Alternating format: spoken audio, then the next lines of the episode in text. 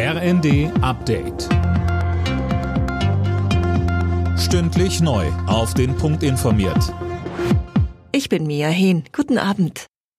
Auf der Weltklimakonferenz in Ägypten hat es nach Angaben aus EU-Kreisen eine Teileinigung gegeben. Dabei geht es um die Einrichtung eines Fonds, aus dem Entwicklungsländer Gelder für den Ausgleich klimabedingter Schäden erhalten sollen.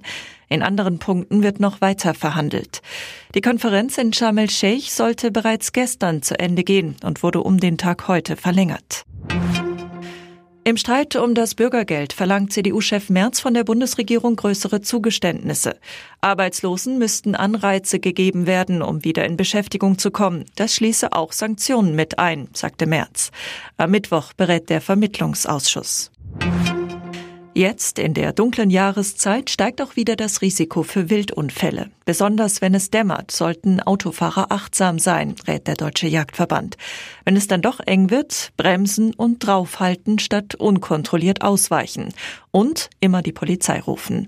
Außerdem, so Thorsten Reinwald vom Deutschen Jagdverband, wir haben ja das Tierfundkataster, was wir zusammen mit der Universität Kiel betreiben. Es wäre einfach super, wenn Autofahrer, Verkehrsteilnehmerinnen, Verkehrsteilnehmer tote Tiere, die an der Straße, am Straßenrand liegen, dort auch eintragen.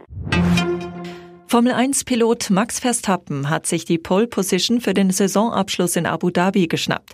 Er war schneller als Red Bull-Teamkollege Sergio Perez und Charles Leclerc im Ferrari. Sebastian Vettel wird in seinem letzten Rennen als Neunter starten, Mick Schumacher von Position 13. Alle Nachrichten auf rnd.de